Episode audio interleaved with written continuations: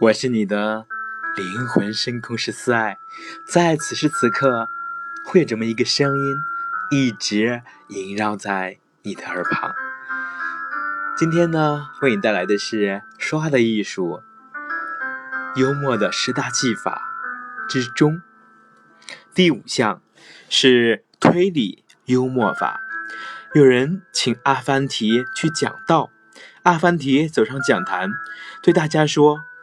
我要跟你们讲什么？你们知道吗？不，阿凡提，我们不知道。大伙说，跟不知道的人，我要说什么呢？还说什么呢？阿凡提说完，走下讲坛便离开了。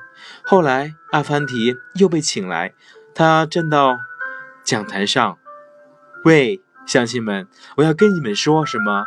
你们知道吗？学乖了的人们马上齐声回答：“知道。”你们知道了，那我还说什么呢？阿凡提又走了。当阿凡提第三次登上讲台，又把上两次的问题重复一遍。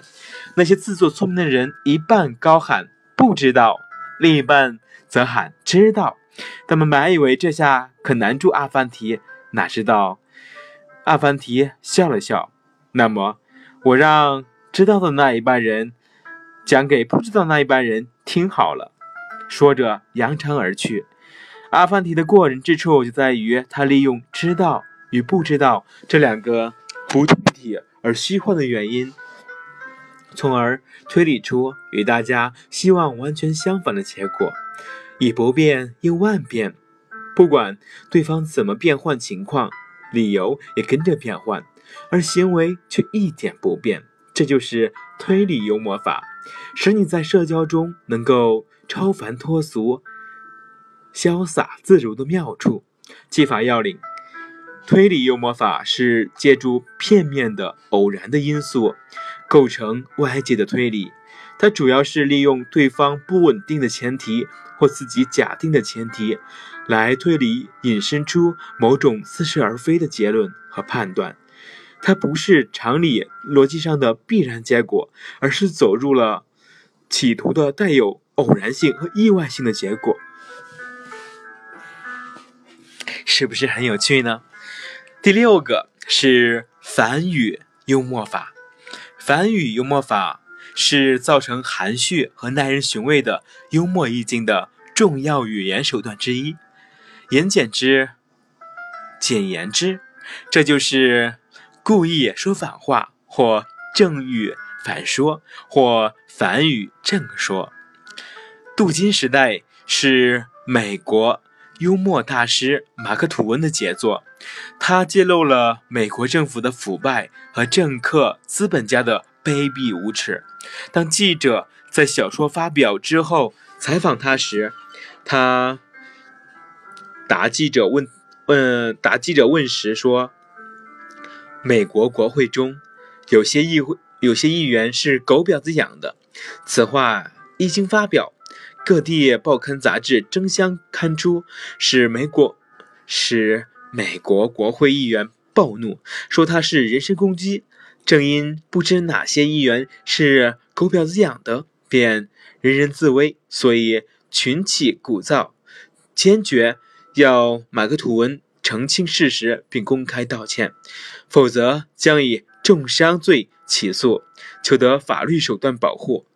几天后，在《纽约时报》上，马克吐温刊刊登了一则致联邦议员的道歉启事。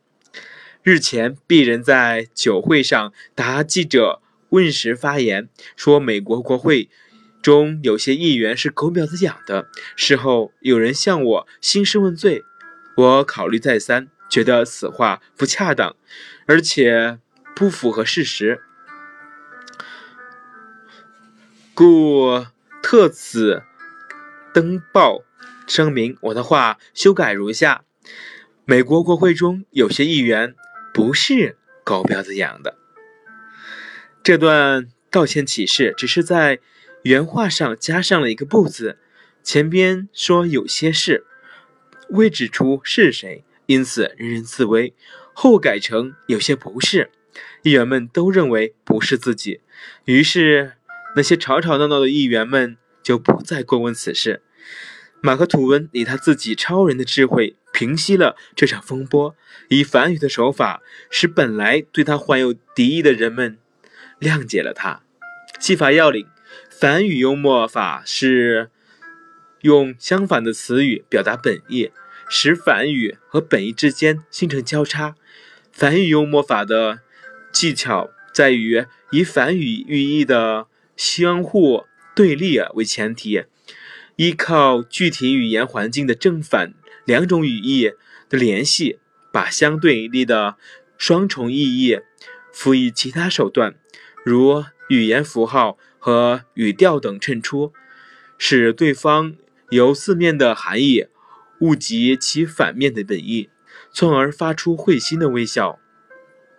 第七个是指鹿为马法，《史记·秦始皇本纪》。记载说，赵高想造反，害怕群臣不听使唤，因此先设法试验，拿着鹿献给二世，说：“这是一匹马。”二是笑着说：“丞相弄错了吧？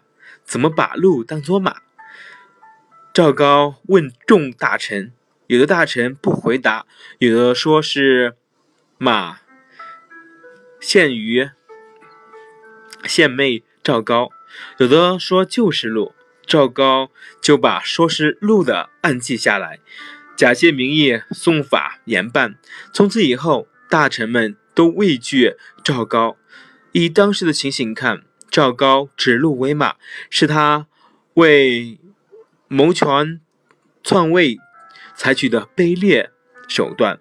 若站在交际的角度上来说，指目。指鹿为马，则是一种高超的幽默艺术。某场有两个工人在评论他们的厂长，厂长看戏怎么总是坐在前排，那叫带领群众；可看电影时，他怎么又坐中间了，那叫深入群众。来了客人，餐桌上为啥总有我们厂长？那是代表群众。可他天天坐在办公室里，车间里从不见他的身影，又怎么讲？傻瓜，这都不懂，那是相信群众嘛？谁都明白，这两位工人在心照不宣的指鹿为马，只说指白说黑的讽刺他们的厂长工作作风，虽然显得名实不符，却有很强的幽默感。这是为什么呢？因为幽默感。并不是一种客观的科学的认识，而是一种情感的交流。情感是主观的，不是客观的。情感与科学的理性是矛盾的。科学的生命在于实事求是，而情感则不然。实事求是不一定完全表达情感。幽默的生命常常在名不符实的判断中产生。技法要领：指鹿为马，在幽默中就是。用双方心照不宣的名不符实，把白的说成黑的，从而产生反差，传达另外一层真正要表示的意思，达到幽默交流的目的。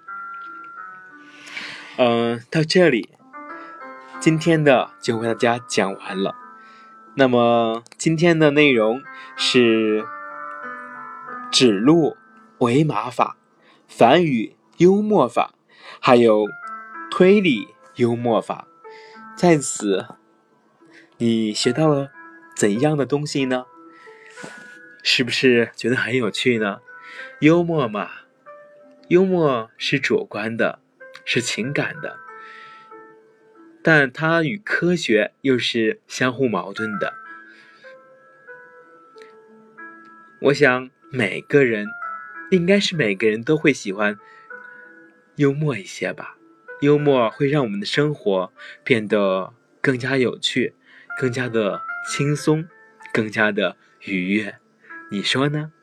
好，我是你的灵魂深空师思爱，在在此非常感谢有你的倾听，再见。